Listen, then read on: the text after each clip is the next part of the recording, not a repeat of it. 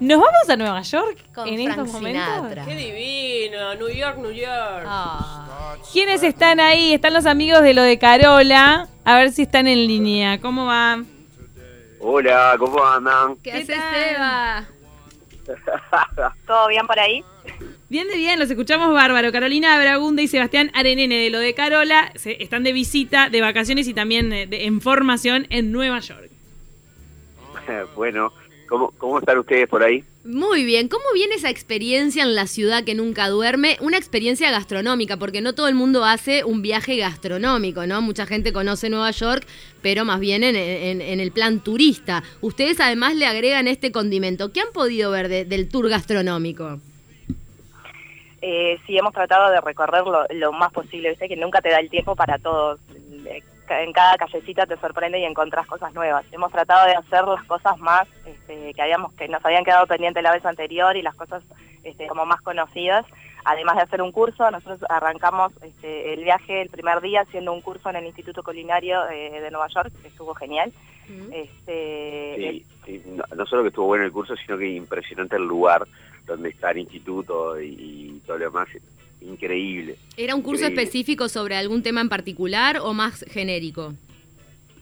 Eh, sí, hicimos un curso sobre eh, comida clásica francesa y eh, algo de comida americana. Ay, qué rico. Bueno, pásanos después alguna receta de todas esas. A ver, por ejemplo, ¿qué, qué, qué te sorprendió del curso en cuanto a la comida americana? Que nosotros, a nosotros acá en Uruguay nos llega por el lado de la hamburguesa y la papa frita.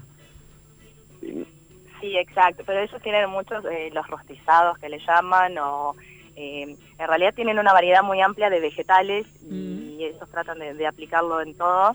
Eh, No, y además han incorporado cosas de todos lados a, a la comida de ellos. Uno siempre se imagina que es solamente hamburguesa, papa frita y carne ahumada.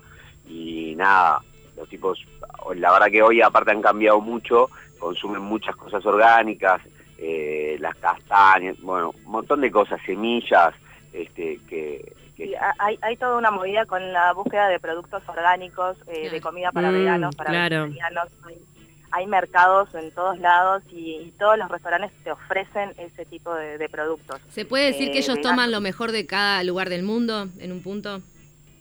Sí, yo creo que sí, que lo, han, que lo incorporan muy bien y no dejan de tener lo suyo, ¿no? O Claro. sea, en todos lados este, vas, a, vas a encontrar las, las burgers y las fritas, pero La César Este- Salad también es de ahí, ¿o no? Sí, es verdad. Sí, también, también, sí, sí, sí. Eh, hay, hay una variedad increíble. O sea, Bien. ¿Hace cuántos días que están allá?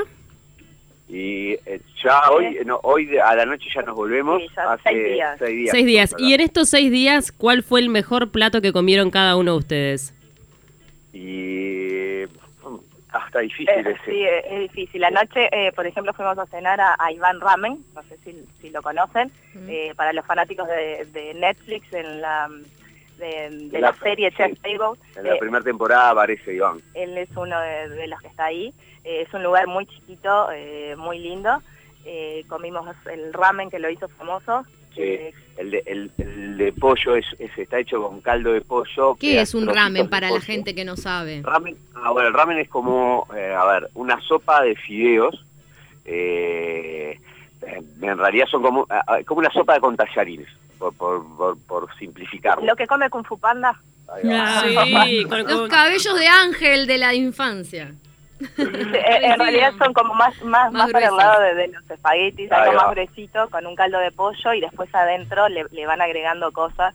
Esto tenían unos tomates este, horneados y después unas hierbas y, y una yema, que eso lo mezclas y lo vas comiendo.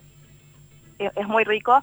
Eh, estábamos, pedimos dos cosas, después nos como dijimos que teníamos restaurantes, nos empezaron a mandar de todo. Sí, claro. Cuando llegó el ramen ya no nos entraba nada. Sí, bueno, que Carolina, con la mano en el corazón, vos que sos una experta de la cocina, ¿se merece la fama mundial a partir de ese ramen?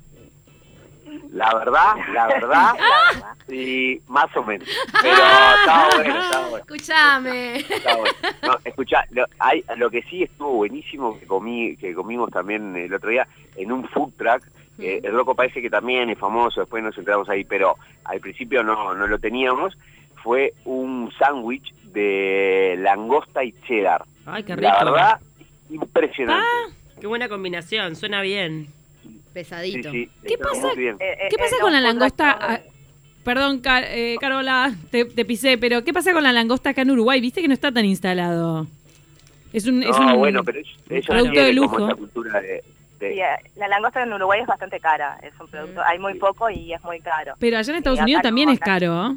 Más o menos. Bueno, mi- mira, este, este emparedado que era el de la- y tenía langosta, no es que le habían puesto unos pedacitos y, y cosas, no, salió creo que 12 dólares, una cosa así, no no no es muy caro. No, claro. Eh, sí es caro capaz sentarte en un buen restaurante a, hay que elegirte la langosta y ahí capaz que te Ay, ¿sigue esa más, costumbre pero- tan odiosa de elegir la langosta viva? Sí, sí, horrible, No. horrible porque vimos una pecera ahí con un montón de langostas Sí. adentro con las manos este, con Bueno, las- pero en, en el food truck no estaban las langostas. No, no, por no suerte. claro, porque uno en realidad No. es hipócrita, en realidad lo come igual y es obvio que en algún momento pierde la vida ese animal, pero uno decretarle así, ¿no? El día final es como No, no, impactante. Es para venderte Claro. frescura. Además, la tienen- claro, ahí. porque las tienen que cocinar vivas, es, Sí. es muy loco. No, las cocinan vivas. qué horror. Ahí está. Claro. Les quería decir que más allá de toda esta información, no nos gusta la columna de hoy porque no nos traen nada. Ah, Estábamos esperando el sándwich de cheddar y langosta. ¿Qué especias o qué ingredientes se llevan en la valija? ¿Hay algo, algo que puedan declarar? sí, No. bueno, fuimos, a un, fuimos a un mercado que la verdad que está muy bueno, que se llama Italy, Ujú. Que está ahí en, en sí, el Washington Square, creo que es. Ahí por ahí. Este, y, y la verdad que había de todo, y bueno, nos trajimos alguna cosa así. En realidad, más que nada, tra- estamos llevando la valija, eh, que la estamos armando ahora para que nos entre todo, utensilios. Sí, claro. Ah, claro, Claro. porque eso es todo, tienen todo ahí, todos los materiales habidos y por haber. Y Sí, lo que pasa sí. es que además especias ahora conseguí bastante en Uruguay, no, no es algo que, que como antes, viste que cuando viajabas te traías eh, nada, cosas que no había, ahora hay un montón. Igual alguna sal eh, y alguna cosa de esas nos llevamos.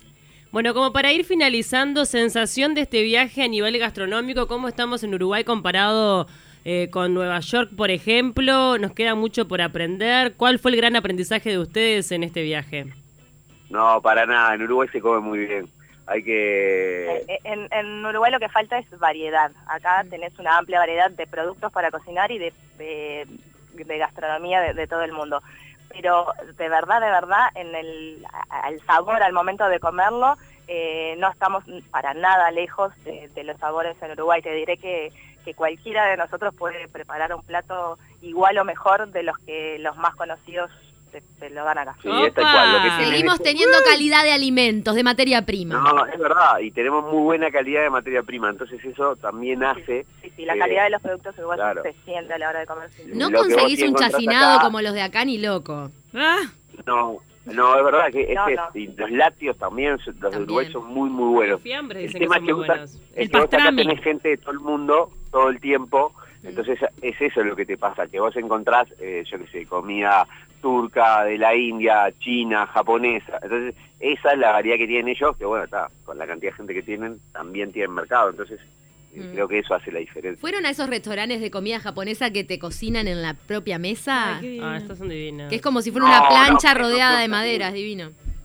No fuimos, No pero fuimos. es, un pendiente. No, fuimos a un lugar que está impresionante, que, que, que es relativamente nuevo, se llama Dumbo, que está del lado de Brooklyn, Ujú. eh, todo un lugar que creció muchísimo. Es un barrio Es nuevo. un barrio nuevo que, que, bueno, ahí es casi todo orgánico lo que hay, unos restaurantes impresionantes. Y venden orejas que- ricas.